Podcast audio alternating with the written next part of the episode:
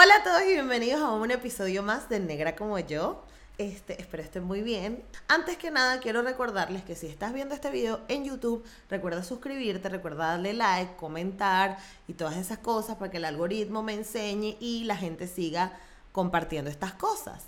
Y si me estás escuchando a través de alguna de las plataformas de podcast, pues sígueme por allí y comenta y eh, estrellitas en Apple Podcast porque hace falta también mover eso por ahí. Y también, antes de continuar, quiero recordarte que tengo Patreon, www.patreon.com barra negra como yo.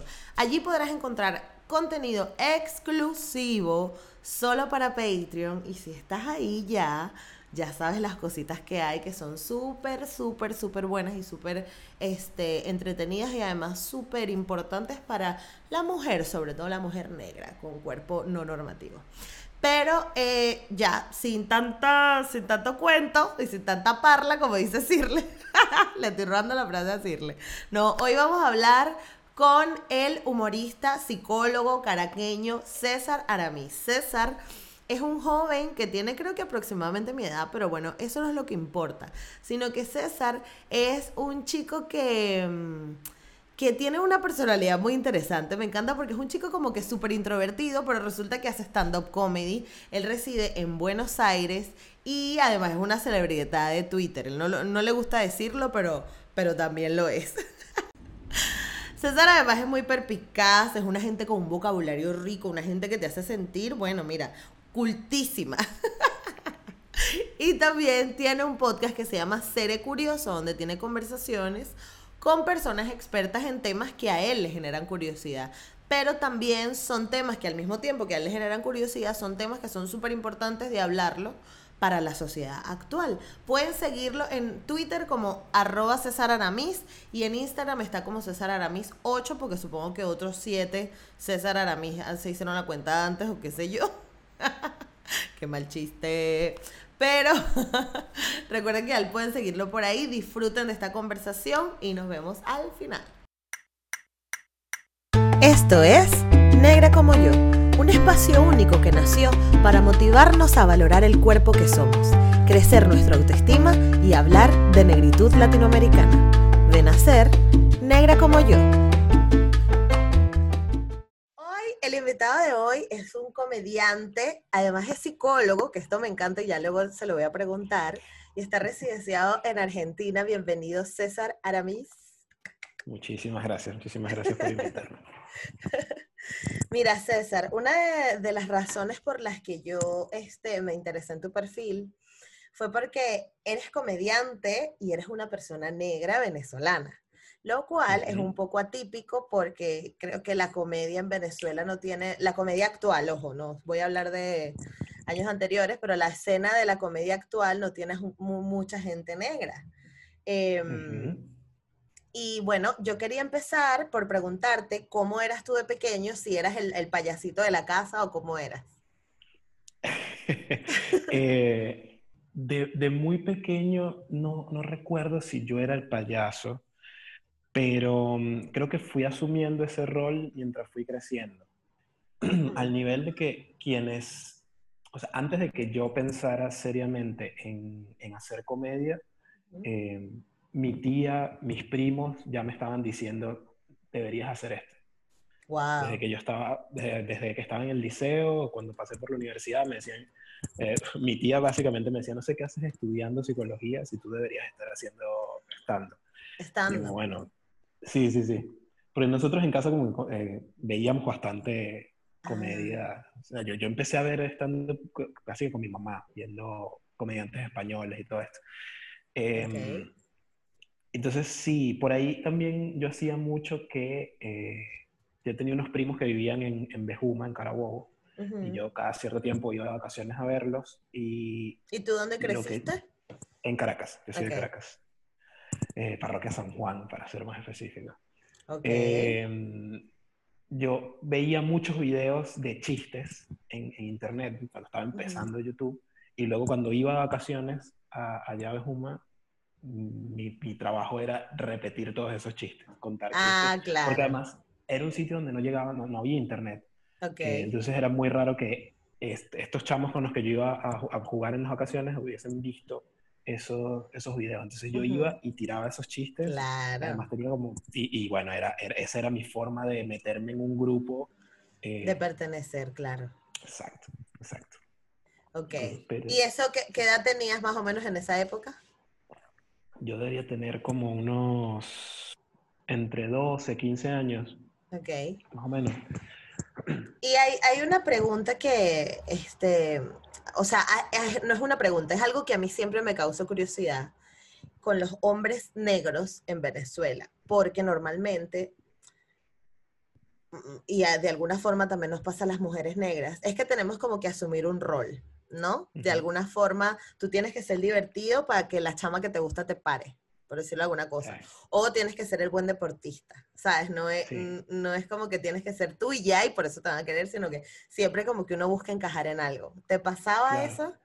Sí, obvio. Este, yo tuve que luchar toda mi vida, aún hoy, con el hecho de que yo no bailo, por ejemplo. No puede ser, tú eres de esos negros. Exacto, exacto. Sí. Y, y, era como, bueno, eh, empezaba, a ver, yo iba a fiestas, pero porque me gusta estar con mis amigos o porque me gusta comer, me gusta comer pasapalos, quiero ir a la fiesta a comer, ya está. Claro. Pero entonces llegaba un punto donde eh, era como, bueno, además ponen salsa. Claro. y todo el mundo espera.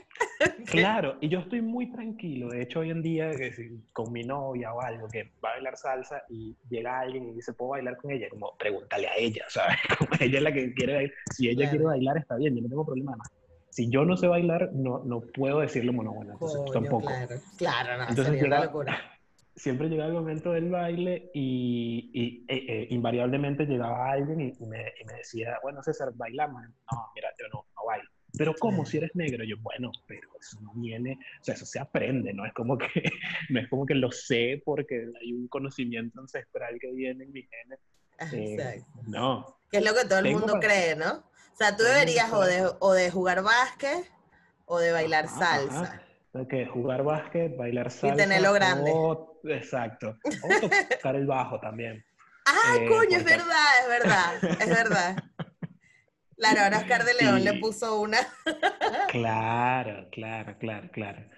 Eh, entonces, nada, siempre, siempre tuve que luchar con eso. Además, es muy gracioso porque a mí, a mí me gusta la salsa eh, escucho, investigo algunas cosas sobre, sobre músicos de salsa, eh, pero, pero no, no, no, me da. O sea, mi, mi coordinación psicomotora no, no, está preparada para, para bailar. Eh, pero tuve que lidiar siempre con eso, con, con, que no bailo, que no juego básquet, porque además yo soy bajito. Este, entonces, no, no iba. Entonces, cuando, cuando bueno, ¿y qué haces tú? ¿Cuál, es tu, ¿Cuál es tu superpoder de negro? Total. ¿Para qué tienes ese color? Claro. Y esto es algo que, o sea, dirán, coño, pero ¿por qué lo preguntas? Y es porque a una persona blanca no le pasa. Es, es, muy absurdo pensarlo, pero es que no le pasa, o sea, no, él, él es, el, es inteligente, él es el médico, él es el, lo que tú quieras, pero no obligatoriamente la gente va a esperar que baile bien, o que sea dicharachero, gozón, o que sea bajista o basquetbolista. Entonces, este, por eso lo traje a, a la conversación, porque básicamente eso es lo que yo hago negra como yo, ¿no? Como que tengo conversaciones con personas eh, afrolatinas sobre todo, aunque estuvo Nanutria, pero Nanutria estuvo para otra cosa. Este, es el menos afrolatino que hay. El menos afrolatino, pero hey, se lanzó un tweet en estos días que le dije, viste, Víctor, tú tienes un peo con que quieres ser negro. Claro, claro, Lo que es él y Cris Andrade andan con ese peo. Que no Uy, sí, sí, sí. este, pero bueno, el punto es que, que, que es interesante como que conocer, conocer esa parte. Entonces, bien, pasaste la adolescencia y es cuando te decides estudiar psicología. ¿Por qué psicología si ya te estaban diciendo como que, que no? ¿Por qué fuiste tan terco? Eh, en verdad, fue así. Yo, elegí primero la universidad y después la carrera. Mm. Em, yo, yo no quería presentar exámenes de admisión ni quería estudiar ningún, ningún propedéutico. Y eh, mi mejor amigo porque me da flojera, literal. O sea, muchas de las decisiones que tomo en mi vida han sido por flojo. Eh, Está bien. Y, mi mejor amigo en el, en el me dice, vamos a hacer la vamos a, a prescribirnos en la UCAP que no hay prueba de admisión. En ese momento no había prueba de admisión en la católica. Y yo digo, ¿cómo es eso? Sí, pagas lo que hay que pagar de, de prescripción y entras por promedio. Te, o te asignan directo a la carrera o tienes que hacer un curso previo, pero ya estás dentro de la universidad. Y dije, ese plan me interesa mucho. Eh, entonces, nada, me, empecé a ver qué carreras había y en realidad la única que me llamaba la atención de las carreras que había ahí, que le veía además alguna salida laboral clara, era psicología. Okay. Eh, y dije, bueno, vamos a darle a esto, porque además era lo que sonaba. También había, había un tema que no tenía tanto impacto decir, por ejemplo, estudio ingeniería civil, a cuando decía estudio psicología, creaba como una cosa como, ah, psicología, y eso, eso está bueno. Claro, claro, total. Además que es como un casi médico, entonces tiene como ese rollo. Es, es, raro, porque entonces estudias la mente. ay, coye, sí, ¿y qué estoy pensando ahora? Y bueno, no sé. no me digas que te hacían esa pregunta, la gente siempre Sí, no, demasiado, demasiado. Todavía hoy. Eh, pero bueno, elegí, elegí la universidad, eh, me, me prescribí, quedé eh, y yo estaba en el tema de si iba a hacer la, las pruebas, eh, el examen de ingreso en la central. No, estaba, no quería para nada estar en la central, pero tenía que estar como moviéndome. Quedé, le pregunté a mi mamá, ¿tú, tú puedes pagar esto? Mi mamá me dijo, sí. bueno, ya está. Y, empecé a estudiar psicología. Ya cuando estaba como en el segundo o tercer año de la carrera, dije, esto, esto es interesante. claro. Sí. Que tú tienes pinta de intensito, ¿a que sí? Eh, un poco. Sí, sí. Tienes pinta de intensito. Tenía, tenía ese tema. También con esto eh, crecí, que era esto, no, no, no juegas básquet, no, no bailas salsa. Este, yo siempre fui medio como chistoso, pero no, no yo no soy un tipo, eh, ¿cómo se llama esto? Extrovertido. Histriónico, exacto. Sí, yo, yo, soy muy, yo soy muy tímido, muy, muy, muy retraído. Eh, entonces, cuando, cuando además yo decía, yo estudiaba música, estudiaba piano, y escribía cuentos y escribía poemas. Entonces era como, ¿qué, qué eres tú? Claro. Eh, una intensidad. Sí, sí, sí, siempre, siempre, siempre con una intensidad, todo el tiempo, todo el tiempo. Pero eres de los que, de los que escribes cartas como que amanecí pensando en tu mirada. ¿No? Después, de después de que pasé la pubertad, dejé de hacerlo. Eh, Ay, mi amor, porque seguro te jodieron demasiado.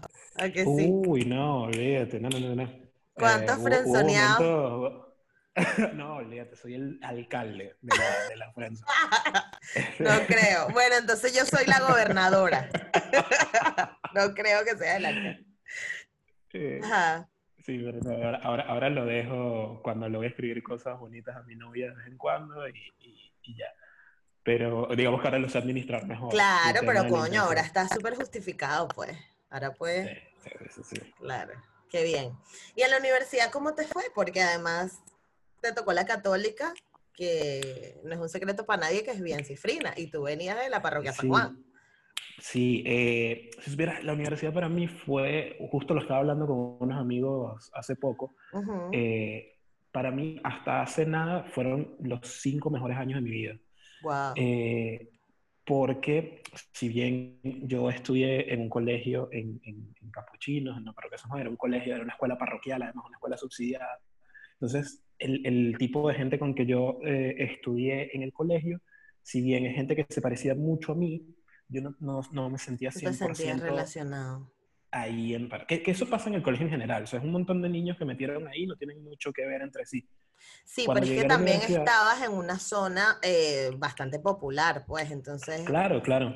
Eh, eh, de hecho, ojo, mis amigos siempre, como dicen aquí en Argentina, siempre me bancaron, siempre me apoyaron claro, en mis intensidades y mi, pero, pero ellos mismos, yo recuerdo una amiga que, que ella me decía, me decía, negro, tú, tú, pasa que tú no, tú como que no perteneces aquí, tú no eres, tú, tú tienes que vivir en otro sitio, decía ella. Tienes que irte, em, pero tus papás de dónde son?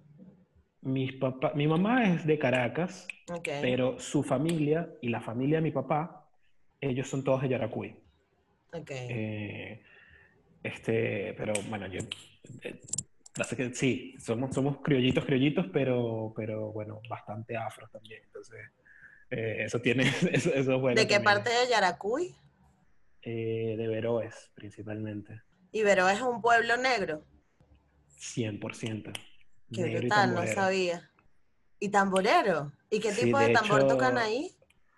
No te tengo esa respuesta porque no, justo en estos días pensaba, yo, yo tuve que haber inves- o sea, tuve que haberme metido más en esa cultura. no- no hice, demasiado. Bueno, estás a tiempo. Pero sí, mi, mi bisabuela, la mamá de mi abuela, eh, en su momento fue declarada eh, patrimonio vivo del municipio, porque era cantora y todo esto.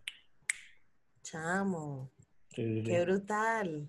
Ay, no, ahora quiero investigar de, de, de ese pueblo, porque, ¿sabes qué pasa? Que siempre... Altas, altas fiestas de San Juan se hacen. Alta fiesta, obviamente, claro. Y ¿sabes qué pasa? Que en el occidente, aparte del pueblo, ¿cómo es que se llama? Donde, donde, tocan el, donde tocan el chimbangle, que está bajo el sur del lago, que hace frontera con Mérida, ahí hay un pueblo que también es mayoritariamente negro, pero no conocía otras partes. Porque, ¿qué pasa? Que lo que es portuguesa, Carabobo, eh, Aragua, tuvo mucha migración extranjera. Entonces, entonces ya no hay tanta gente negra como puede haber en la costa mirandina, que está, todos, todos somos allá, o, o, en, o para el sur, para Guayana, para San Félix, para allá. Pero no sabía que en Yaracuy habían pueblos negros. Sabía que en Yaracuy- Falcón, Sí, pero no sí, en no, en Yaracuy. Yaracuy, en Yaracuy hay muchos. Ahí en el municipio de Herodes es todo un, un circuito de pueblos 100% negros. ¿Y queda más 100% cerca de, de para allá o de para acá? O sea, ¿qué altura? Queda mm, hacia, o sea, más cerca de Barquisimeto que de... eh, Ok. Sí. Eh, es, es tan pueblo negro que yo tengo un primo que es como de mi color y él, su apodo en el pueblo es el Catire. claro. Me encantó. Claro, mira, hacen una fiesta de San Juan súper fina. Sí. Ah, sí, es que está sí. cerca de Puerto Cabello. Exacto, Claro, exacto. Ya, Está ahí, Pati Quemingo de Puerto Cabello. claro, y es- hace, hay un pedacito de Em, costa incluso, Sí, pero, mm, pero no tanto. la gente de, de- de allá que van a la playa van a Puerto Cabello. A Puerto Cabello, claro. Vale, ok. Sí. Entonces eso, tú, tú en el liceo como que tú sentías que no. Ah, no, para ver, ¿dónde estábamos en la conversación? Sí, sí, sí, Ahí. estábamos ahí, estábamos ahí. Eh, que en el liceo como que no, pero en la universidad eh, empecé a encontrar gente que tenía intereses similares a los míos. Eh, pero a la vez, obvio, empecé a encontrar, porque además también me pasaba en el colegio, y de hecho Mm. u- en un momento hicieron un estudio socioeconómico para ver cómo, qué- qué- cuánto iban a pagar cada quien. Yo estaba como entre los de clase alta de mi colegio. Wow, ya. ¿sí? Sí. Y cuando fui a la universidad, era otro mundo totalmente. Otra, era otra cosa. Y yo decía, y esto está a, a a 15 minutos de mi casa. Y yo, yo como, ¿qué Otra es realidad. O sea, yo, yo pensaba que sí. Yo pensaba que había sido privilegiado porque había aprendido a hablar inglés de niño. Claro. Pero me encontré con gente que hablaba tres idiomas y que había vivido en un país en el que hablaban cada Eso era lo que te iba a decir, eso era lo que te iba a decir. No, bueno, me fui un año a Canadá, dos años a Italia y ahora me vine a estudiar. sí. Y yo pensaba que había sido privilegiado porque conocía Y tú decías, gente en ok, my México. friend, tú te fuiste con tu, ok, my Claro. friend. Claro, claro, yo sí, very good, very good. Y de repente me encontré con una cosa, pero a la vez eh, me encontré con gente con estos perfiles, con los pies muy en la tierra. Ok, Y eso está muy gente bien. muy, gente muy, muy humilde y muy consciente de sus privilegios y del lugar que tenían. Eso está. Entonces me sirvieron también a mí para conocer un lugar, un- una parte tanto física como social de la ciudad que yo no conocía. O sea, para mí el este de Caracas era Chacao, Chacaíto. Ujú, ujú. Y Coño, ahora te invitan a tus rumbitas en la lagunita y va. Claro, yo conocí Prados del Este, eh, Claro. el cafetal, ¿sabes? Era como, ¿qué, qué es esta mierda? Te entiendo La gente vive en casas, no, no vive solo en mi apartamento. O hay gente que no vive en barrios y vive en casas, ¿sabes? Mierda, ¿qué es esto? Total. ¿Qué es esto? Eh, y fue, fue, mm, fue, fue abrumador por, por, por momentos, pero también fue, fue una experiencia muy enriquecedora, porque creo que necesitaba también ese contacto con ese mundo posible, ¿no? sé, era como, ok, esto existe Claro, también, y de claro. cierta forma tengo acceso a esto eh, y puedo usarlo también para devolver algo a, a de donde vengo. O sea, era, era como todo, todo esto de ir encontrando un espacio en ese mundo privilegiado que estaba. en el que estabas, claro, en el que estabas entrando. Entonces, bueno, ya me imagino que Ale, o sea, la universidad te cambió toda la perspectiva, como lo estás diciendo, y tuviste, tuviste la oportunidad de trabajar en Caracas, o sea, ¿cómo fue tu vida laboral luego de la universidad? Sí, yo, ahí, también la ventaja fue que saliendo, y eso es, nosotros lo sabemos y, lo tenemos muy, muy consciente, salir, salir de la UCAP te, abre un montón de puertas, pero absurdo, absurdo. Solo por decir que te graduaste de la UCAP tienes un montón de puertas abiertas. Entonces, eh, tuve oportunidad de trabajar en empresas eh, bastante prestigiosas en, en, en, Venezuela. En principio salí, empecé a trabajar en Banesco eh, y trabajaba eh, en el área ejecutiva. O sea, trabajaba en, un equipo del área de recursos humanos, pero con los ejecutivos de Banesco. Exacto. Y, y no solo de Banesco Venezuela, sino de Banesco Panamá, República Dominicana, España. Wow. Y eso, eso también fue otro, otra apertura de, oh, okay. Eh, además, el, quien era mi jefe en ese momento venía como de, un, eh, de una historia muy similar a la mía. También era un tipo de La Guaira, muy... Entonces él me tenía como, como, como apadrinado. Claro. Y, me mostraba y me explicaba cosas y me decía, César, mira, esto, te tienes que mover así, a esta gente tienes que hablarle de esta forma. ¿Y qué fue lo que más te gustó y lo que menos te gustó de trabajar ahí? Lo que más me gustó fue la plata obviamente, las condiciones o, los beneficios que te ofrece un banco son absurdos. Absurdos. Absurdos. Sí. pero em, trabajaba en Ciudad Banesco, Ciudad Banesco es arrechísimo. No, no, no trabajaba en Ciudad Banesco, trabajaba en la sede del Rosal. Este, Ciudad Banesco es otro. Ciudad sí, Ciudad Banesco es una locura. Em, yo llegué a comer en el comedor de ahí y fue como, wow. Ah, bueno, no, no, no, eso era... Bueno, yo tenía, tenía posibilidad de entrar al comedor ejecutivo del comedor de Ciudad Banesco. O sea. Este, tenía mesas con manteles y cosas así. Eh, eh, eso, me gustó. Había, había, una cultura de trabajo interesante. Aprendí algunas cositas chéveres de eh, trabajo bajo presión. Yo nunca he trabajado en un sitio donde haya tenido más presión de la que tuve trabajando ahí en Manejo. Okay. Y siempre que cambié de trabajo me decían, bueno, aquí hay mucha presión. Tú no trabajaste en Manejo. no, sabes, cómo es. Claro. eso, eso me lo llevo, me gustó. de lo que no me gustó era como trabajaba con, con, los chivos del banco, había todo un trato preferencial para ellos y, había todo un tabú con cómo relacionarse. Y yo si bien soy muy retraído y, y no soy muy extrovertido, yo me trato, o sea, me llevo como de forma muy horizontal con la gente. O sea, si, si, nos estamos mostrando respeto, yo no siento la necesidad de tener que eh, eh, hacer una reverencia cada vez. Claro, esa jaladera de bola, esa piquera de torta. Claro, claro. Entonces, eh, eso no me gusta. De hecho, cuando yo me, cuando yo me fui de ahí, la jefa de mi jefe, una tipa bastante explosiva, una tipa impredecible, ella, ella me dijo, a mí me gusta, a mí me gusta de ti que a diferencia de todos los que están en este piso, tú no me tienes miedo. Wow. Y, y, me llamó la atención porque yo le tenía pánico. Pero, claro. Pero yo, o sea, de repente pasaba por su oficina y veía que ella tenía unos libros ahí y le decía, oye, ese libro es buenísimo. O si, si en algún momento me prestas ese libro, ¿sabes? Como eh, eh, yo no, no sentía esa, ese, ese, miedo de, uy, no, no me puedo eh, acercar a ello, qué sé yo. Entonces, es, esas cosas no me, no me agradaron mucho. También, que eso después lo vi en, en el siguiente trabajo que tuve, eh, yo empecé a ver que la gente que estaba como en cargos altos o que subían muy rápido era gente que no se parecía a mí. Que ahí fue cuando empecé a ver como, epa, este, aquí hay algo estructural.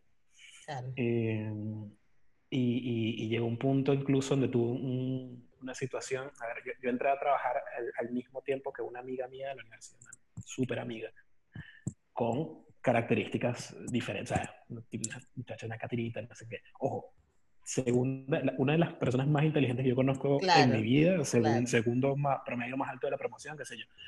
Entramos igual, un cargo similar, mismo sueldo, y la promesa era, si ustedes en dos meses están rindiendo bien, aumentamos el sueldo. Fin. Cuando se estaba acercando el, momento, yo hablo con mi jefe y le dije, mira, yo creo que la estoy partiendo aquí, en verdad. creo que, sí, humildemente creo que la estoy partiendo, así que creo que merezco el, el, aumento. Y dice, sí, lo, lo mereces. Va a ser un aumento de 20%. Fino. Después ya yo me estaba yendo y estaba ayudando a esta amiga con unos trámites y ella me pasa como eh, un documento donde está su sueldo actual me dice, sí, revisa esto, no sé qué. Y cuando yo lo reviso, también habían hecho un momento, pero un momento superior al que me habían hecho a mí. Y ahí, ese fue uno de los primeros momentos en mi vida, de verdad, que yo empecé a pensar, epa, pero, porque, o sea, ella también la está, la está reventando aquí, pero, pero si una cosa es para uno, es para el otro también. Entonces, e, era el cuestionamiento de, ¿habrá sido por algo de nosotros? O sea, porque yo soy de una forma y ella de otra, o, o, tal vez porque ella exigió que ese fuese el aumento. Y también ahí era como, bueno, capaz. Pero es que ahí también hay, hay un factor que tú tampoco te sientes con la seguridad de decir, aumentame tanto. Ah, no, 20. Ah, no, por, supuesto, sí. Aumento y ya. ¿sabes? Justamente eso, y era como lo que venga es bueno. Y a veces, como, no, no, tú tienes que exigir, pero, pero en mi cabeza no estaba la posibilidad de exigirle a esta gente lo que yo creía que era, que era más justo. En fin. Luego de ahí fui a trabajar a Data Analysis. Eh, que, que, en ese momento, ahora, ahora está como raro lo, que, lo que pasa en Data Analysis, porque está raro todo lo que pasa en el país. Claro. Pero en ese momento, en ese momento estábamos muy bien, estaba muy bien posicionada la empresa. Eh, y yo entré a trabajar en el área de estudios cualitativos, que además eh, estábamos haciendo un trabajo muy bueno y las empresas estaban buscando lo que estábamos haciendo. Y ahí fue una, una, experiencia totalmente distinta, este, porque era como más, más, más mortal todo. Em, y mi jefa es una tipa egresada de la Universidad Metropolitana, okay. eh, pero con una mentalidad de, este, yo necesito gente guerrera, gente, gente que no esté con, con muchas cosas de, de quiero estatus, no, necesito gente que trabaje, gente que quiera echarle bolas aquí. Y ella vio en mí esa actitud y hicimos muy buena relación y me ayudó a crecer muchísimo dentro de la empresa. Dentro de la este, Sí. Entonces, nada, tú, tú esas dos experiencias ahí, eh, aparte de eso, en paralelo yo daba clases en la, en la católica. Mm, Entonces tenía, tenía como, tenía, o sea, tuvo experiencias en tres instituciones muy grandes, muy respetadas en Venezuela.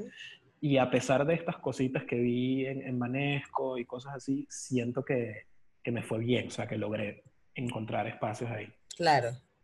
Pero ¿cuándo te diste cuenta de que eras negro? cuando, cuando lo del sueldo con tu amiga o, o cuándo? Eh, o ya tú, o a ti te criaron como con una conciencia de... Sí, sí, sí, sí, sí. No, a ver, nunca, nunca me dijeron, porque, porque no iban a decirlo como algo así como, que, recuerda, recuerda que eres menos, o algo así. no, claro. Más bien el discurso era... era Luego te escupían el ojo.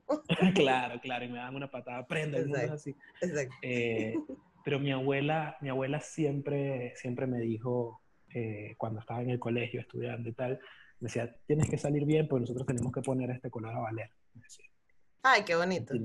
Sí, tú tienes que ir bien porque esto hay que ponerlo a valer. Y era más bien esa, esa perspectiva de, estamos en desventaja, pero tenemos que mostrar que no somos Siempre, siempre. Y con eso crecí. Eh, y recuerdo también cuando, cuando quedé seleccionado para... Pero tampoco te criaron negro pretencioso, porque bueno, por lo que veo no te ves así. no, no. Eh, de hecho, siempre, eh, siempre mis amigos hacían esos chistes como negro que no es pretencioso, no es negro. Y yo Exacto. Te, lo juro que no lo entendía, no, no, no procesaba. Era como, bueno, no sé, mi mamá es una tipa súper coqueta pero, pero porque es coqueta, no porque es negra. Obvio, pero... Pero no, no, lo, lo, digo en el sentido de que siempre ese tema de arréglate más porque eres negro para que no te vean que eres malandrito. O a eso me refiero. Entonces llega un punto en que la gente como que excede eso, entonces ya se convierten en súper pretenciosos, no sé, rollos jugadores de béisbol, ¿sabes? Que entonces ya están, que quieren tener la camioneta triple arrecha y entonces la cadena más gorda y el perfume más, más escandaloso. A mí, no, me pasaba, pero mm, que también había, había como unos elementos ahí medio de, de, estas concepciones más machistas que están instauradas en la familia también, y no sé qué, que era, eh, había que tener el cabello corto y, y estar, o sea, no, no podías estar mostrando mucho colorcito, qué sé yo. Eh, eh, claro, exacto, ropa de colores. Claro, no, no, no. A mi mamá le gustaba, mi mamá, mi mamá es raro, pero, o sea, ella de repente me llegaba con una franela que tenía un montón de colores ahí. Yo decía, mamá, pero si tú mismo me enseñaste que esto no me gusta.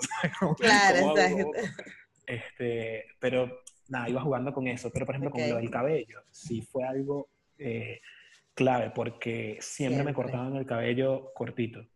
Y me da risa porque entonces yo veía fotos de mi mamá y sus hermanos en, en la adolescencia, en los 70, y todos tenían madres afro. De como, pero, ¿por qué? ¿Y yo, por qué no? Entonces era, era, como dos extremos. O te lo cortamos corto, o si lo vas a tener afro, entonces lo tienes que peinar y tiene que quedar redondo con un micrófono. Yo no lo quiero así, yo quiero dejar mi cabello crecer y ya. y eso fue cuando entré a la universidad, dije, bueno, ya está. y me dejé, me dejé, crecer el cabello. Fue, fue, eso después definió mi, mi identidad dentro de la universidad incluso. Este nivel que mi primo, mi primo estudió en la central y a veces iba, una vez fue a LOCAP a visitar a unos amigos de él y él les dijo, eh, no, mi primo estudia aquí y tal. Y una amiga le dijo, ah, tu primo es el del afro. Y fue como, ah, mierda. Porque er, éramos como tres negros nada más. Claro, eso era, eso, justo eso era lo que te iba a preguntar. Seguro estaba Sinaí por ahí, que fue otra invitada que tuve que también estudiar la católica, y tú representando. Este, pero sí, o sea, es, es loco porque a veces también uno cree que como que uno cuando habla estas cosas le está como echando la culpa a alguien. Y no, sino que simplemente como para que entiendan los procesos que uno vive y ya, y que, y que hay muchas personas que de verdad necesitan entender su privilegio para poder poner los pies en la tierra. Porque entonces hay gente que tampoco, o sea, que tampoco quiere cagar por encima el culo, ¿sabes? Perdón por mi francés, pero este, pero sí, entonces hay gente como que, coño, Américo, no, reconoce que, o sea, siempre, por ejemplo, para mí siempre eh, eh, es como importante mostrar el ejemplo de si vienes de una zona más popular o más afro de Venezuela, siempre te va a costar más entrar en una competencia. Tú porque venías de Caracas y tenías la universidad ahí mismo, pero un carajo de Caucagua probablemente no hubiese tenido el mismo desarrollo que hubieras tenido tú aunque estuvieras estudiando la católica. Entonces todo el mundo como que quiere meter a la gente en el mismo saco. Bueno, no, en Venezuela el que no surge es porque no le da la gana y es como, bueno, no, hay, hay factores, ¿sabes? Claro. Y que también eh, la gente, y en eso he estado yo últimamente, la gente no entiende bien el concepto del privilegio. O sea, porque tú tengas un privilegio no quiere decir que te fue más fácil. Exactamente. O, sea, eh, o, que, no, o que no la pasaste mal. Seguramente o que no fuiste blancos o azules y la pasaste muy mal. Pero tu color de piel no fue una razón para que la pasaras mal. Esa es la diferencia.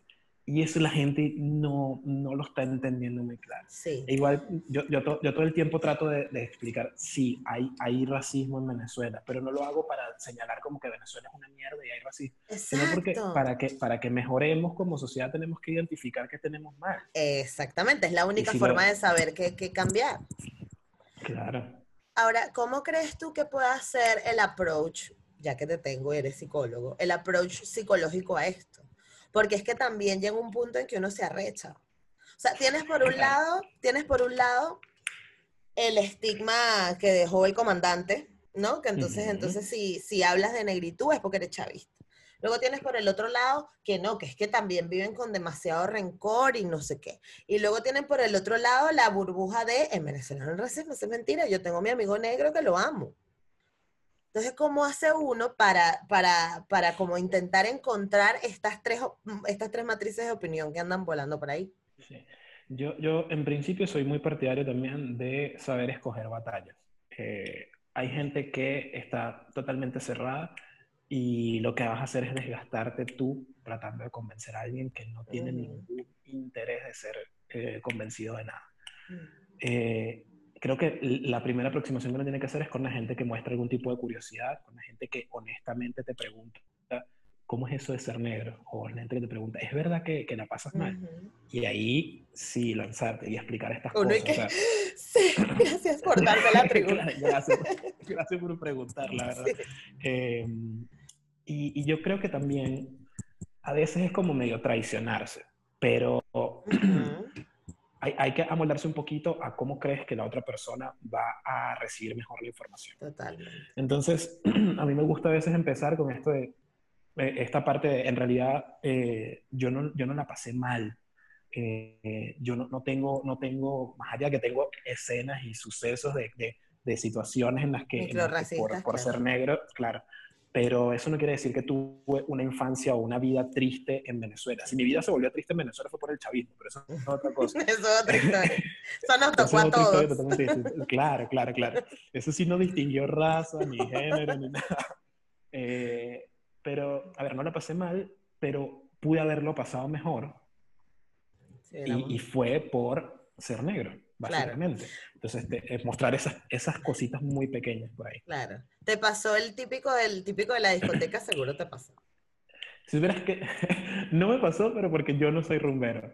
Ah, este, coño, claro. Pero a mi primo sí. Mi primo le, pasó porque él es más fiestero. Y, y, sí, me acuerdo una vez, ya yo, ya yo no vivía en casa, yo vivía en casa con mi mamá, mi tía, mis primos, era un, un montón de gente, mis abuelos. Eh, ya yo no vivía ahí y me escribió, ¿sabes qué me pasó esto? Iba a ir a tal, a tal discoteca, no me acuerdo cuál era, y no me dejaron entrar. Y yo, ¿por qué? Por negro, asumo. mierda, sí. Y, y es loco. recho, ¿verdad? Porque, porque si capaz una persona blanca no lo dejan entrar y asume que fue por la ropa o que fue porque el sitio estaba lleno. Pero uno, si no te dejan entrar, de una dices, fue por negro. Porque además, por negro, sabes que te acomodaste todo para que por nada de la ropa te dijeran que no puedes sí, entrar el único, la única variable que queda que no puedes controlar es que eres negro y no te dejaron entrar ese coño tu madre por negro. Sí, aparte lo triste que pasa en Venezuela, o sea, por ejemplo, en los Estados Unidos tu primo jamás se hubiese acercado a esa discoteca porque hubiese tenido una discoteca con sus amigos negros para ir y ya, ¿no? Que es como pasa en Estados Unidos con todo el tema de la segregación. Pero en Venezuela uno se queda como que, porque tampoco te lo dicen uno y que, ah, bueno, verga. y de hecho hay discotecas en que te dicen, no, no pueden entrar y no entra el grupo, ¿no? Entonces nadie, entonces no, no, y tú, coño, pero ¿por qué será, coño? Tenemos real, pero nos vemos todos. ¿Por qué será? Y nadie es hasta que dices, hmm, tiene que ser por esto, ¿no? Ojo, y, y, nosotros porque ahorita estamos hablando de negritud, pero te pasa por ser gordo, te pasa por todas las formas de discriminación. Porque no encajes en el, claro, en el estereotipo que quiera la discoteca ya, o la gente que quiera tener la discoteca. Exacto. César, ahora vamos a cómo te encontraste tú con la comedia. O sea, ya me contaste que tus tías te decían, pero cuando ya tú dijiste, bueno, ajá, vamos para adelante, ¿cómo fue? Sí, yo, yo, tenía tiempo pensándolo y, cuando mi novia y yo tomamos la decisión, un segundo, tengo que conectar algo aquí. Cuando mi novia y yo tomamos la decisión de que nos veníamos a Buenos Aires, yo ya conocía un poco lo que era la escena de comedia aquí en Buenos Aires y dije, ok, voy a hacer esta. Mm. Eh, me acuerdo, lo, hablé con, con, mi psicóloga en ese momento y ella me decía, pero, pero va a ser difícil, ¿no? Porque es otra gente, capaz vas a un sitio de, que sea solo de venezolanos, no sé, yo también como tirándome algunos, algunos datos, a ver cómo, cómo lo armamos. Claro. No, no, sé, no sé cómo lo voy a hacer, pero, pero voy a hacer estando. Y casi que ese mismo día empecé a escribir chistes y qué sé yo. Luego llegué, llegas aquí, la vida de inmigrante te lleva los primeros seis meses. Em, y justamente cuando yo, cuando yo supe realmente que Nanutria estaba acá, este Nanutria es un tipo que yo sigo desde hace mucho tiempo y me encanta lo que hace desde hace mucho tiempo. Eh, y dije, oye, él está aquí, se está metiendo, obviamente él está en otra liga, pero se está metiendo acá, déjame ver. Y empecé a seguirlo, lo que estaba haciendo, y empecé a ver los sitios donde estaba yendo a probar material, y dije, bueno, voy. Un día fui precisamente a verlo y tal, y vi la gente que se estaba subiendo a hacer chistes, a probar chistes, y vi los venezolanos que se estaban subiendo a probar chistes, que no son pocos, un montón. Ya sí. Y sí, muchos. Y los vi y, y recuerdo haber pensado, si esta gente está ahí, yo puedo estar ahí. Vale. Ajá, ¿y eso hace cuánto fue? Hace un año, hace un año y pico. Eso fue, en, o sea, esos shows que yo vi fue finalizando enero de 2019 y el, creo que fue el 4 de febrero de 2019 me subí yo por Te montaste por primera vez. ¿Y qué tal te fue? Desastre. Fatal, claro. ¿no? Yo, pero yo sabía que me iba a ir mal. Al punto de que no le, no le dije a nadie que yo iba a hacer eso. Okay. Eh, le dije a mi novia, pero porque no sabía cómo esconderle que iba a hacer eso. me, voy, a perder hoy desde las 8 de la noche hasta la 1 de la mañana. Claro. Claro, y cuando llegabas ibas a encontrar tus maletas en la puerta. exacto, exacto. O como decía mi mamá, te vas con el interior que tienes puesto. exacto. Para acá no entra. Pero, pero por un tema de desconsideración, ni siquiera. Pero nada, le dije, y recuerdo que ella llegó y le dijo una amiga de nosotros, muy querida, y ella, uh vamos. Entonces, además, el público eran ellas dos, dos borrachos por ahí, una persona más y el resto de los comediantes que nos íbamos a participar, que nos íbamos a presentar. No había nadie de público. Eh, yo sabía que me iba a ir mal, pero o sea, yo nunca he tenido problema con presentarme al público, porque siempre estuve desde pequeño en clases de música, entonces hacía conciertos y mm, tuve un par de bandas también cuando estaba en la universidad y porque en el colegio siempre me tocaba leer. O sea, el, el miedo a presentarme entre gente no estaba, pero era, era el miedo a, o sea, e, el stand-up es, eres tú con tus chistes y ya no es como cuando yo me subí a un escenario con una guitarra que hay algo que, que me protege. Este, este era yo contra eso y, y, me fue muy mal. Empecé a escribir chistes, empecé a escribir chistes como muy banales, muy, no sé, era, era, raro. Yo sentía que por ahí tenía algo, pero no estaba pegando y era como, ¿qué hago? ¿Qué hago? ¿Qué hago? Y un día literal me di el espejo y dije, epa, yo soy negro. Este, tengo, tengo todo el material del mundo. Exacto. Qué bueno. Ya está. Y ahí hay, hay un cambio. Ahí, ahí cambió muchísimo cuando empecé. Eh, porque en, en, comedia hay un concepto que haces, en especial cuando nadie te conoce, es el de em, como matar al elefante en la sala. Quiere decir, o sea, si estás, en un, si estás en una sala y hay un elefante en el medio, alguien en algún momento tiene que decir, brother, hay un elefante aquí. Exacto. Entonces, en, en stand-up te dicen que hagas eso con la característica eh, tuya que sea más llamativa para la gente en ese momento cuando te subes. Por eso hay mucha gente que se sube y dicen, hacen chistes de gordos para empezar, o por eso, por ejemplo, la Nutria hace chistes de ser tartamudo. como, Exacto. una vez que haces eso, la gente como que se calma, como, ah, coño, él, sabe que esto está pasando. ok. me subí y empecé a hacer chistes de negro. Él también vio el ah". elefante. Okay. Sí, es como, ah, coño, él sabe que es negro, menos mal. Este, y, aquí en Buenos Aires, que somos también como un, animal muy raro, eh, eso también la gente como que se calma. Es como, ok, estoy viendo un negro, estoy viendo un negro, ok, claro. que es negro. Ahí viene, viene, viene. pero, una cosa que te iba a preguntar, o sea, quería, pensé que habías empezado en Caracas, en la comedia, pero ya iba para allá. ¿Cómo, ¿De dónde viene la decisión de, de irte a Buenos Aires y cómo te recibieron al ser negro allá? Eh, la decisión, a ver, yo estoy como desde 2014, 2015, cuando dije definitivamente ya no, puedo estar más en Venezuela. Eh, y era, más allá del tema económico y tal, era un tema eh, medio cultural. O sea, llegó un punto, recuerdo, estar en el metro y ver alrededor y es como, ¿quién soy yo en este grupo? O sea, no, no me veo. Y, es súper chismo sentirte así en, en, tu propio país, en tu propia ciudad. Cuando sabes que no eres muy diferente a la gente que está alrededor, pero igual sientes como una, una sensación de que no, no estoy bien aquí. Claro.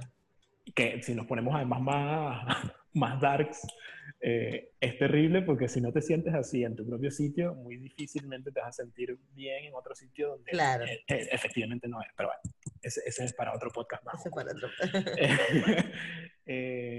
pero bueno, tomé esa decisión y, y, fui, vine, di muchas vueltas. Había aplicado a una universidad en Barcelona para hacer un máster. Aquí. Quedé. ¿En quedé, pero en la ya tienes la, la, Autónoma de Buenos Aires. De, Barcelona, la UAP. Autónoma, ¿eh? sí, sí, la Autónoma.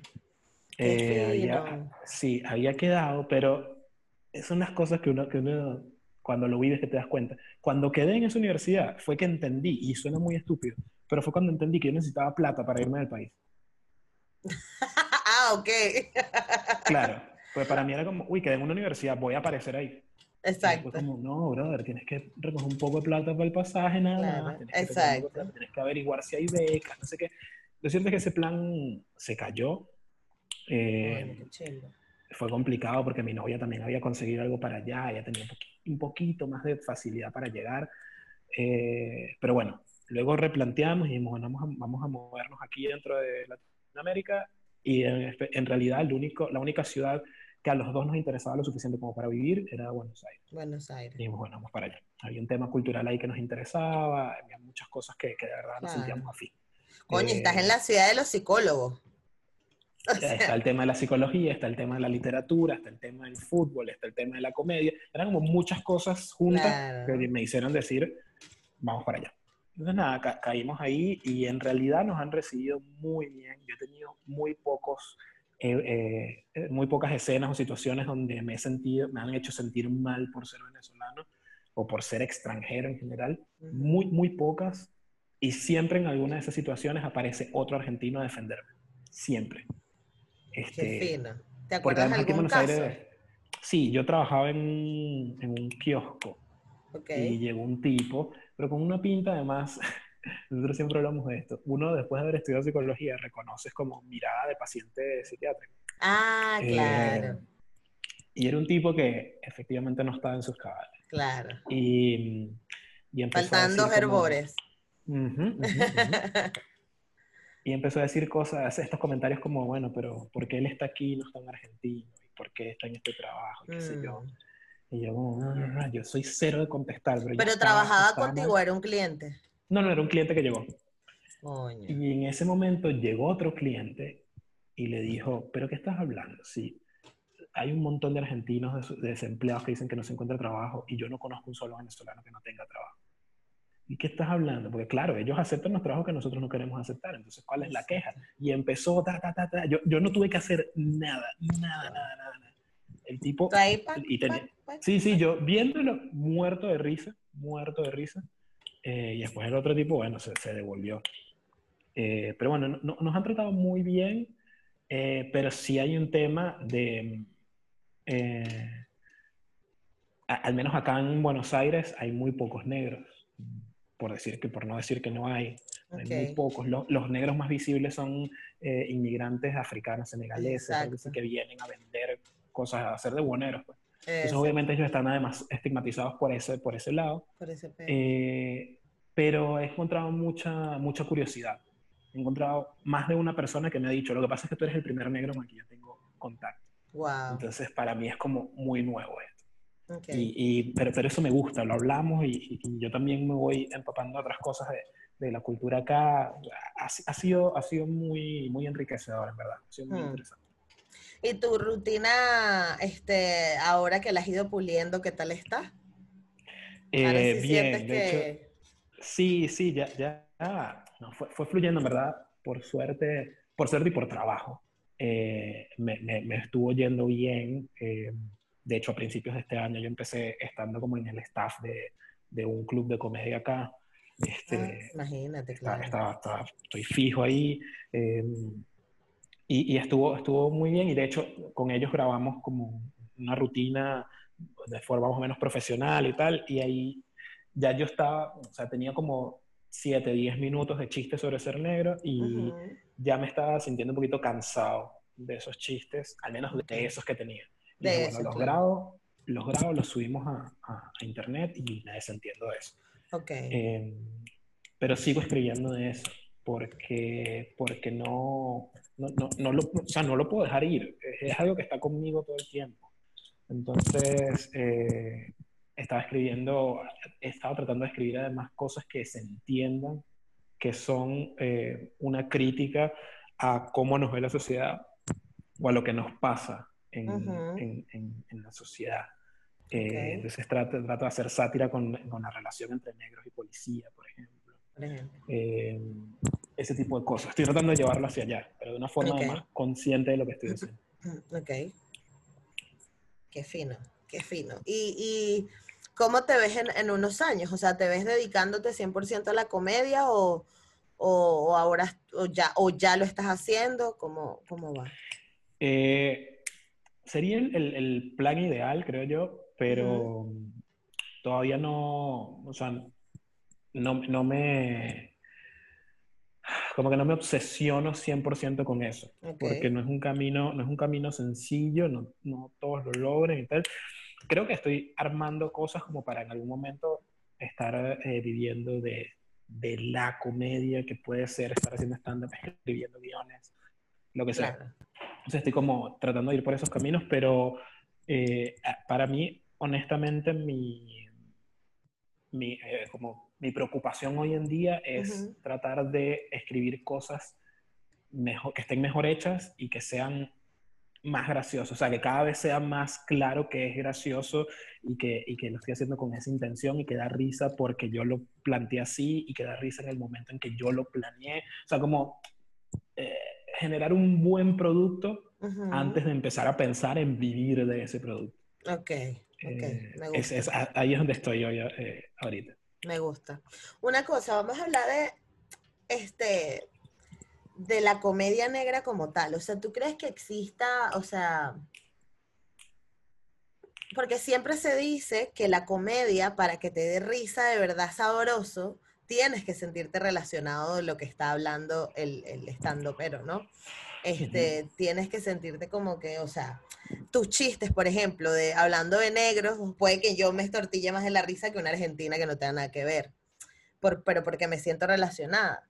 Entonces, ¿tú crees que existe como una especie de, de, de, movimiento de comedia negra, ya sea en los Estados Unidos, ya sea en, no sé?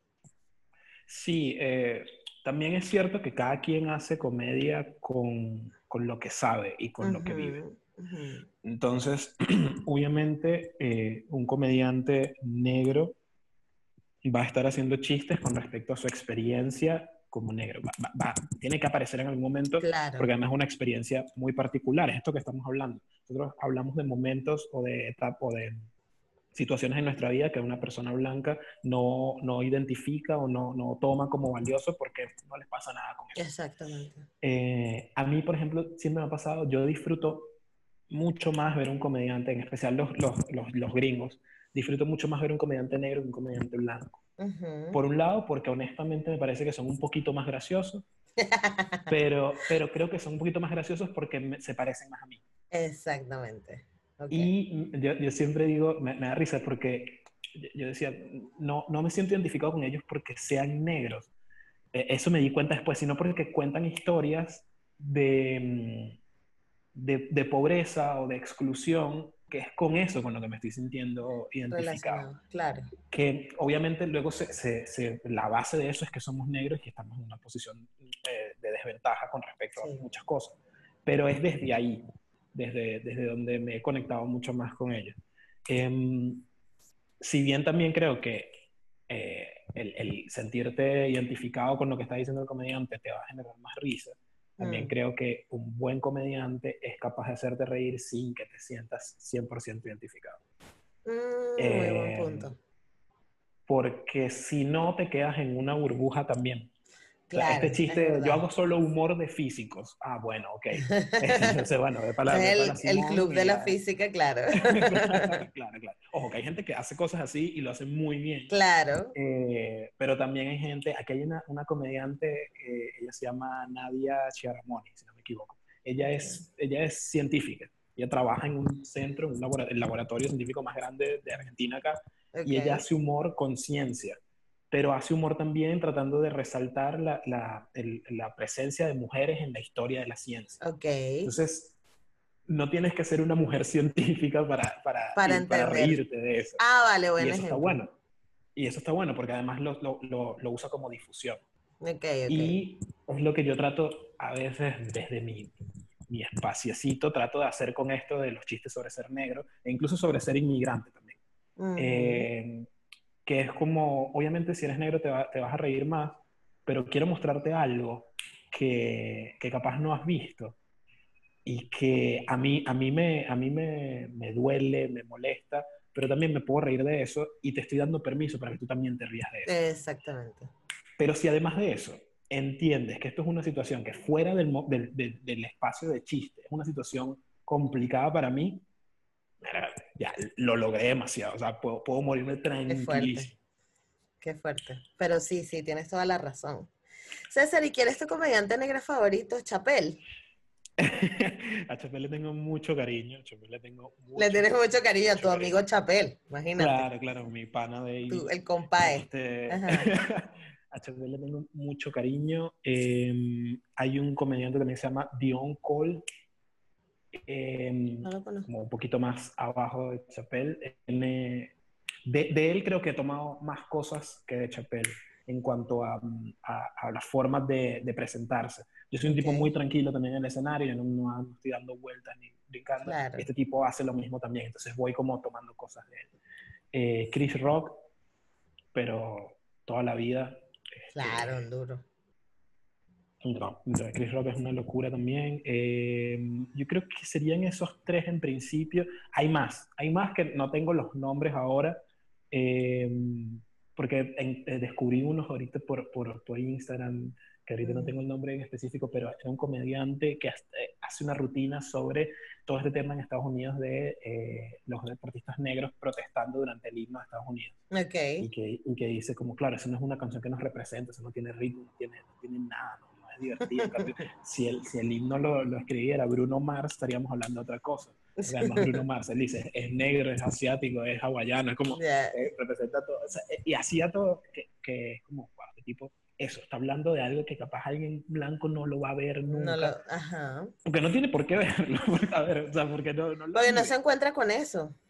Claro, pero si lo podemos ver todo, entonces es como, entiendes, más cositas. pero sí, yo creo que Chappelle, Chris Rock, eh, Dion Cole, eh, Hannibal, Hannibal Buress también me gusta algo lo que hace.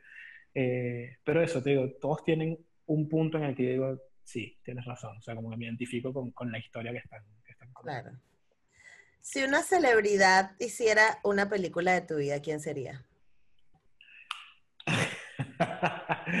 eh, me encantaría, me encantaría que, que la protagonizara eh, estoy, entre dos. Pudiera, pudiera ser Jaden Smith. Coño, pero, Jaden Smith. Pero Jaden está, como llevado. Sí, ese, ese, es el tema, que está, está muy venido a menos. Eh, pero sería, sería muy cool. Lo que pasa es que es mayor que yo, entonces es complicado. Pero si. Jaden Smith, ¿pero cuántos años tienes tú? No, no, no, no. Eh, no, no, yo tengo 28. Jaden, Jaden es mucho menor que yo. Ojo, se ve, se ve peor que lo que yo me puedo llegar a ver en cualquier momento. Pero, no, eh, hablo de Childish Gambino, de Daniel. Childish Gambino sería brutal, es verdad. Ese tipo es mi espíritu animal en serio. ¿Verdad que este, viste Guava Island? Sí, muy genial, ¿Qué te pareció? Me encantó. Hay una sola cosa que me perturbó mucho de la película y es que es un, un, musical y tienes a Rihanna y Rihanna no canta, me parece como... Coño, vale. Ah, yo quedé igual. Yo y yo, ah, no, esta es la canción de Ahora sí viene Rihanna. ¿Sabes la que hacen que cuando están en el... Claro, que luego vi que era Summertime Magic, pero cuando están como en la playa que hacen como un picnic y tal, y yo, aquí viene Rihanna, es el momento. Claro, este es el dueto. Ajá o al final cuando están, bueno, no sé si voy a contar spoilers de la película. No, no, no necesariamente. Al final, final dije, bueno, aquí aquí, aquí es el momento porque además la viste increíble, tal, llegó el momento, no canto, es verdad. Tampoco. Entonces, ¿para qué coño gasta que... ese sueldo en Rihanna si no la van a poner a cantar? claro, eso es lo único que a veces estoy haciendo anoche y digo como... Rihanna Te despiertas a las 3 de la mañana. Sí. Rihanna no canta. Fregando, los platos. Que... Buena madre, vale. Te paras así llevando la basura y que, un momento, pero, coño, ¿cómo no van a poner a cantar a Rihanna? total, total, es que es, que es así. bueno, Daniel Glover. Daniel Glover, ok, me gusta, me gusta. Es una buena, porque además te pareces mucho. pero coño, te falta bailar, chamo. Bueno, imagínate. Bueno, pero igual también él se pasa, él se lanza como unos pasos ahí como, como étnico, festivo, no sé. Sí, sí, sí. Que de repente si te coreografía, lo logras. Ah, no, claro, claro, seguro, seguro. Ok, ok, perfecto. Y ahora, como última pregunta, ¿qué es lo mejor y lo peor de ser negro para ti? Mierda. lo lo peor, me voy a ir con una distinta, a ver, para, no, porque ya, ya, tocamos todos los temas de discriminación, desventaja y tal, pero lo peor, y lo entendí viendo un documental, un documental de Chelsea Handler, que es una comediante también, que es sobre el privilegio y tal, está en, Netflix. eh, muy bueno. Y hablan con Tiffany Haddish. Tiffany Haddish. Wow, la amo. Que otra comediante. Sí. Es- ella es también genial. Marico, genial, la genial, amo genial. horrible. O sea, yo, yo creo que si mí- una película mía sería demasiado Tiffany Haddish. ¿Sabes qué me encanta de ella? Que me, me siento incómodo cuando la veo, Total. pero, pero me hace cuestionarme por qué mierda me estoy sintiendo incómodo. Es porque es una mujer que se expresa como quiere. Porque eso te tiene que poner incómodo. Mierda. Es- es- eso me encanta. A mí me encanta cuando le Eh. echa los perros a los tipos. Este, hay, un, hay, una, hay una vez que la vi, en- ella fue al, al show de Ellen y Ellen le llevó a Oprah. Y sabes que normalmente, claro, o sea, eres Oprah, pero tú también eres una celebrity y tú vienes decir, bueno, ay, qué emoción, Oprah, la tipa así, ¡ah! o sea, fangirleando horrible a Oprah, y Oprah como que ya súper incómoda, y Tiffany, ¡ah! y es como, coño, es que es demasiado ella, y me encanta, Claro. me Sí, encanta cual, eso, cual, de- es increíble.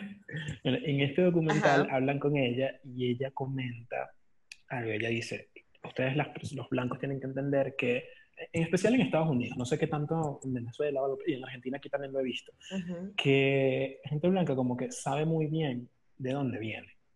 Pues decir, mis abuelos son italianos y ellos antes de eso era una familia que hacía vasijas y antes de eso también. Que es verdad. Nosotros no sabemos. O sea, sabemos que en algún punto metieron a todos nuestros antepasados en un barco y los llevaron a algún sitio. No sabemos si antes de eso eran reyes, no sabemos si antes de eso eran zapateros, no sabemos absolutamente nada. Y, y eso, eso es, es, es- es fuerte porque es como, a- yo a veces me he pensado como, bueno, si yo hago un viaje a África, que, que eso es también algo con lo que he estado como ami- a- amigándome con los años. Marico, ¿verdad que cuando descubres que eres negro, eso es lo primero que uno se plantea y uno, ¿qué verga será que tengo que ir para África? ¿Será y que te tengo que digo, Estoy y-. Claro, y hago un paréntesis aquí porque, bueno, me, me parece importante como recalcarlo. En Europa se ven mucho más personas africanas de cualquier parte. Y yo tuve que aprender a decir cosas como que él es senegalés, no es africano, es senegalés. Claro. Eh, tuve que aprender a, a- a- a- dejar de verlos con la lastimita que siempre nos metieron en la cabeza. Ujú, O sea, porque yo conocí aquí carajos que me dicen, no, pero yo soy doctor, solo que me provocó venirme para Claro. Barcelona y ya. ¿Sabes? Como le pasa a cualquier Claro. venezolano. Y claro, siempre uno lo veía como, seguro tienes 45 hermanos y 30 tienen sida y tal, y qué horrible. Y es como que, que es ellos como que, no, o sea, no, yo me quise venir para acá porque, ¿sabes? O Carajos que vienen y que no, yo me vine para Suiza porque mi universidad me dio una beca y yo, qué verga, ¿sabes? Jamás te lo imaginas, pero... Porque nos vendieron, nos vendieron África como un peladero de chivo, que había un montón de niños que se iban a morir de hambre si tú no te comías tu comida. Si tú no te... Exactamente, la típica. Entonces, claro, evidentemente uno como negro no se quiere sentir relacionado con eso. Claro, cero, cero.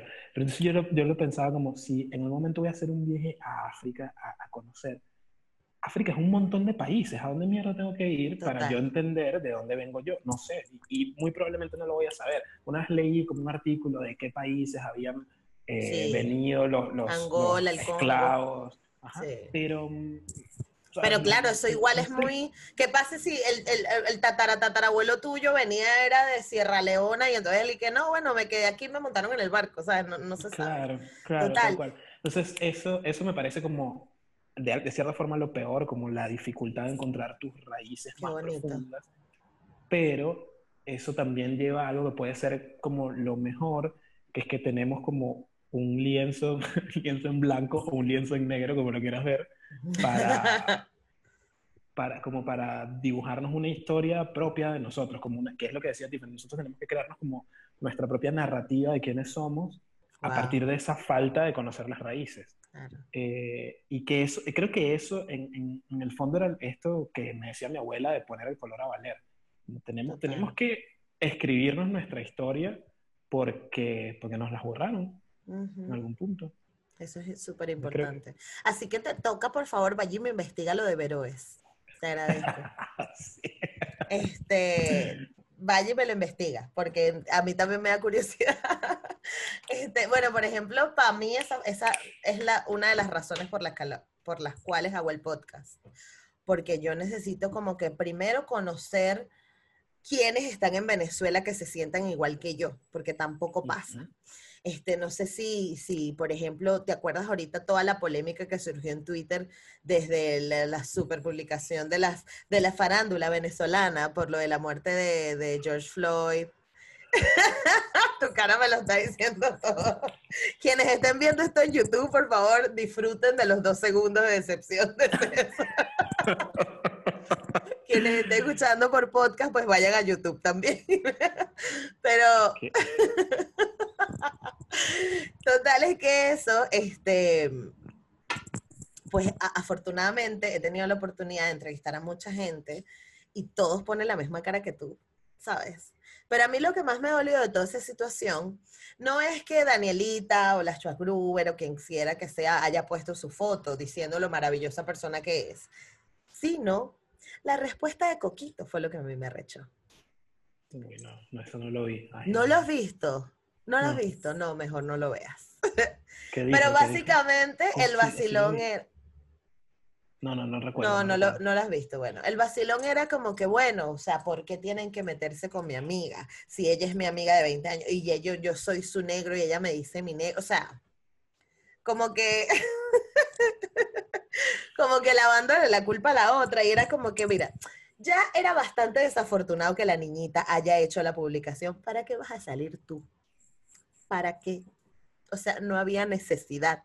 Hubiese dejado que hubiesen hecho carne mecha con ella y ya, y todo quedaba ahí, lo olvidábamos. Porque igual Twitter suela, al día siguiente iba a tener algo que contar, porque en Venezuela siempre pasa algo. Obviamente. Pero vas a salir tú a estar defendiendo a quién.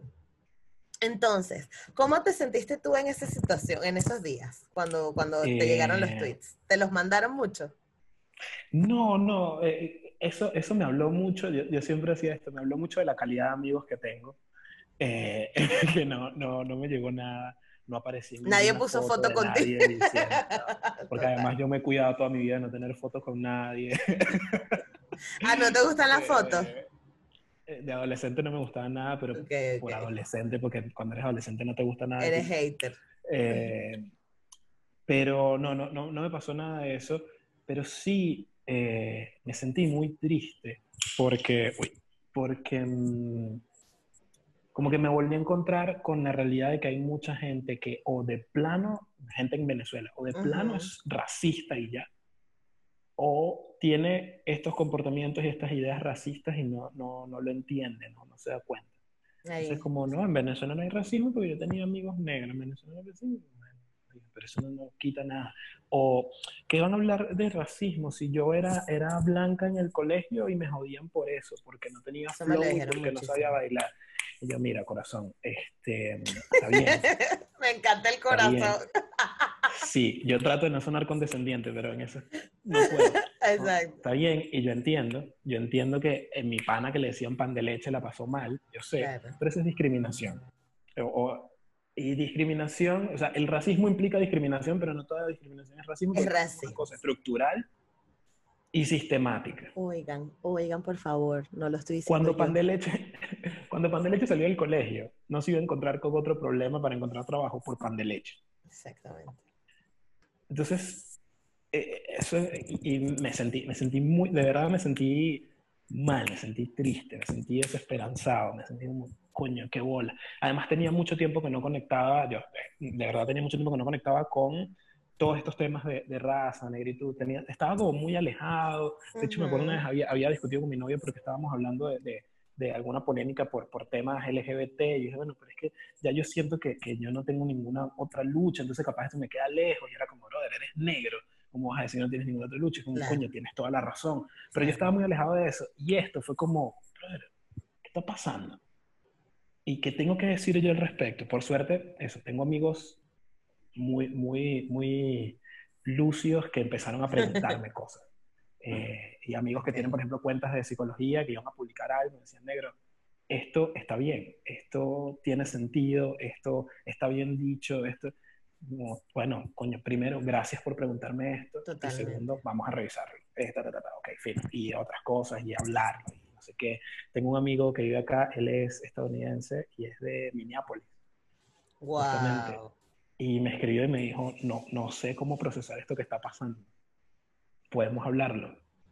Obvio. obviamente.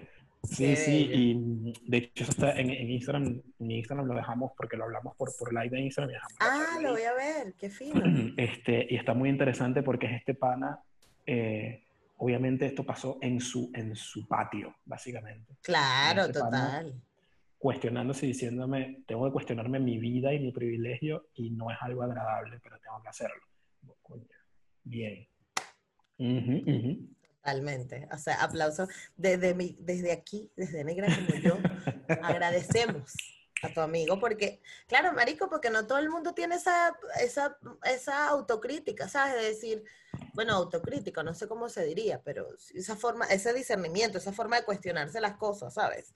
Y yo creo que el problema estructural también que hay en Venezuela es que no nos cuestionamos nada. Entonces andamos por la vida creyendo que todo está bien y entonces obviamente saldrían los...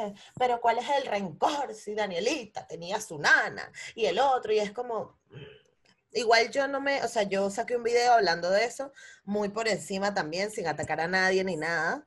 Este, pero además ella es el nombre, pues ella, es como que la referencia más conocida, entonces lastimosamente tengo que nombrarla, pero no quiero. Em, y, bueno, fue muy triste. Yo lo que sí no me hace triste fue haberte conocido porque fue una entrevista genial, de verdad. Gracias. gracias. De verdad, César. esto, esto e, e, está muy chévere tener estos espacios para hablar de estas cosas porque no siempre, eso, no siempre las pensamos, no siempre estamos tan, y, y hablándolo no se da cuenta del montón de cosas que puede decir al respecto y que puede seguir alimentando sobre eso. Así que Gracias. No, no, gracias a ti. Yo desde ya te vuelvo a invitar porque me gustaría hablar, tocar, tocar cualquier tema en el futuro. Este, y, y de verdad, estás súper bienvenido. Queda nada más que digas por dónde te pueden contactar, si te tienen que contactarte.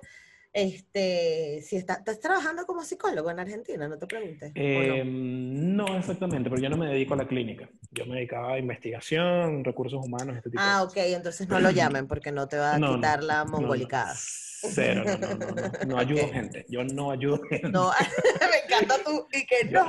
sí, yo aprendí que mi responsabilidad es mantenerme lejos de la gente. Pero es que eh, en tus redes tampoco como que dejas ver que eres psicólogo. No, no, cero. Yo no, no quieres, ¿no? Entonces voy, a, voy a mutear todo cada vez que dijimos No, ya lo llevo, o sea, no. Y mi, mi, forma de entender el mundo está con esos lentes, así que no, no cambia. Qué arrecho, ¿no? Eh, Andas todo el día analizando toda vaina así. Ah, eh, sí. Yo, yo, yo lucho contra la gente. Esta arepa es muy redonda. Sí, la gente que dice como, no, pero los psicólogos, eh, colegas míos, amigos, como, no nos preguntes si te estoy psicoanalizando, yo eso lo hago por plata y no, como, ok, lo entiendo, pero uno siempre está analizando gente. te entrenaron para hacerlo, entrenaron para hacerlo. El que estudió letras siempre está analizando textos, el que estudió agronomía siempre está viendo animales y mata. O sea, es como, ahí estamos. Eh, a veces hay que luchar un poquito con eso. Pero lo mantengo en mi, en mi lado más profesional. no, bueno, en Twitter y en Instagram estoy como César Aramis y en YouTube también y ahí encuentran las cositas que voy haciendo de comedia. ¿Y ya ah, les han dicho algo de si se puede presentar ya o no saben nada todavía? Todavía no, todavía no. Hay la esperanza de que sea final de año puedan empezar a volver los teatros pequeños y no sé qué, pero está complicado todavía. Bueno, igual mucha suerte con eso. O sea, yo creo que, que, es, muy, es muy esperanzador que haya gente como tú, eh, negrita, chico, así chévere, dicharachero humorista, eh, eh, eh, llenando los espacios que hacen falta en la comedia venezolana sobre todo, y que además seas un, un negro emo, es más fino todavía, porque eso hace ver que no todos tienen que ser el moreno Michael, imitar a Michael, Jack, Michael Jackson y, y esas cosas. O sea que estás rompiendo los estereotipos y me gusta. Genial. Así que muchas gracias, César. Y bueno, ya te avisaré cuando sale esto, ¿vale? Seguro. Espero hayan disfrutado mucho esta conversación con César. Nuevamente les recuerdo que a él lo pueden seguir en arroba César Aramis por Twitter, que hace tweets brutales y me río demasiado con los tweets de César. Y por Instagram con arroba César Aramis 8. Tiene su podcast. Este, y creo que en el episodio no lo dijo porque cuando grabamos esa entrevista todavía no había empezado con el proyecto, pero ya tiene unos cuantos episodios y ha estado súper interesante. Mi favorito es el de la cultura drag y el de los privilegios. Está súper interesante el podcast de César. Vayan a verlo, déjenle comentarios y compártanlo también porque es contenido de muy buena calidad. Y a mí, ya saben que me pueden seguir por arroba negra como yo en todas partes. Y si estás viendo esto por YouTube, chamo, suscríbete, suscríbete, comenta, porque sé que hay mucha gente que ve el podcast, pero no está suscrito. ¿Por qué, coño? y recuerda también que tengo un Patreon, se llama Negra como yo también, lo puedes buscar www.patreon.negra como yo y hay, eh, perdón, barra negra como yo, sí, punto negra punto com punto barra, ya yo me volví un desastre, pero bueno, eso. En Patreon tengo contenido exclusivo que está solo para Patreon. Puedes colaborar y puedes apoyar porque sabes que estos proyectos llevan muchísimo trabajo, necesitan de mucho dinero y eh, es muy importante que nos apoyemos todos. Así que muchas gracias por estar en este episodio. Nos vemos en el próximo. Chao.